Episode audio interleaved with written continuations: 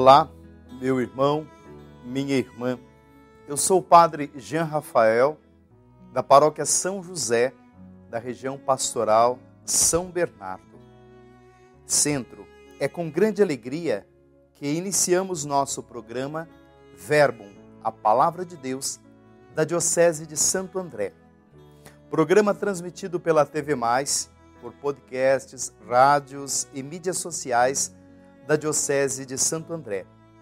Neste dia 9 de janeiro de 2024, primeira semana do tempo comum, ano B, com o Evangelho de São Marcos, capítulo 1, versículos de 21 a 28. O Senhor esteja convosco, Ele está no meio de nós. Anúncio do Evangelho de Jesus Cristo, segundo Marcos. Estando com seus discípulos em Cafarnaum, Jesus, num dia de sábado, entrou na sinagoga e começou a ensinar.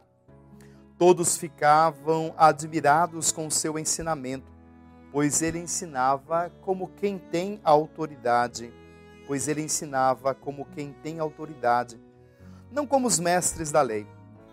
Estava então na sinagoga um homem possuído por um espírito mau ele gritou: Que queres de nós, Jesus Nazareno? Viestes para nos destruir? Eu sei quem tu és. Tu és o Santo de Deus. Jesus o intimidou. Cala-te e sai dele. Então o espírito mau sacudiu o homem com violência, deu um grande grito e saiu. E todos ficaram muito espantados e perguntavam uns aos outros: o que é isto? Um ensinamento novo, dado com autoridade.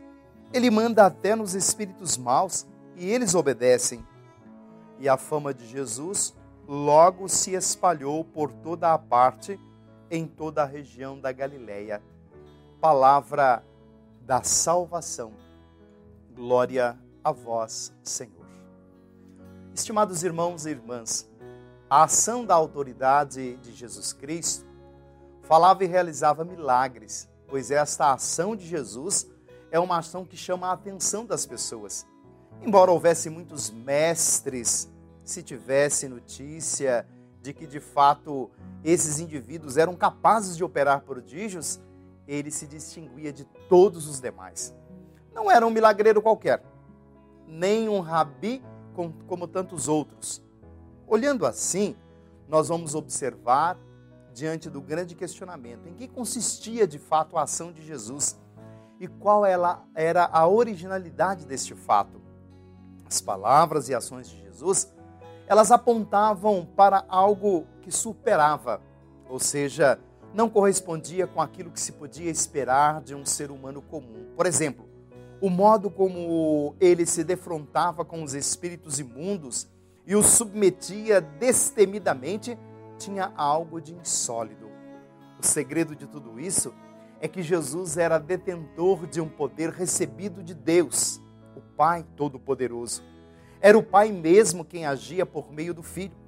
Por isso, o povo percebia e, ao mesmo tempo, exigia algo de especial por existir na sua pessoa que Jesus realizava. O próprio Jesus afirmava não agir por conta própria, e sim por iniciativa divina, jamais dissera estar nele uma fonte do seu poder, mas sim oriunda do Pai. Antes buscava sempre levar os seus ouvintes e espectadores a atribuir a Deus tudo, tudo, tudo, tudo que vinha de fato dessa ação transformadora daquilo que era ouvido. Portanto, a ação, as ações dos mestres eram verdadeira realização ou revelação do Pai no céu. Ao constatar de fato que as ações de Jesus eram um verdadeiro ensinamento como autoridade, com autoridade, não como as autoridades dos fariseus.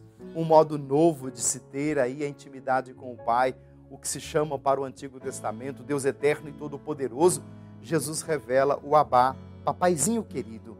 Ele demonstra às pessoas que podia verdadeiramente ele revelar o amor do Pai e as pessoas podiam reconhecer nele logo esta ação de Deus no meio delas.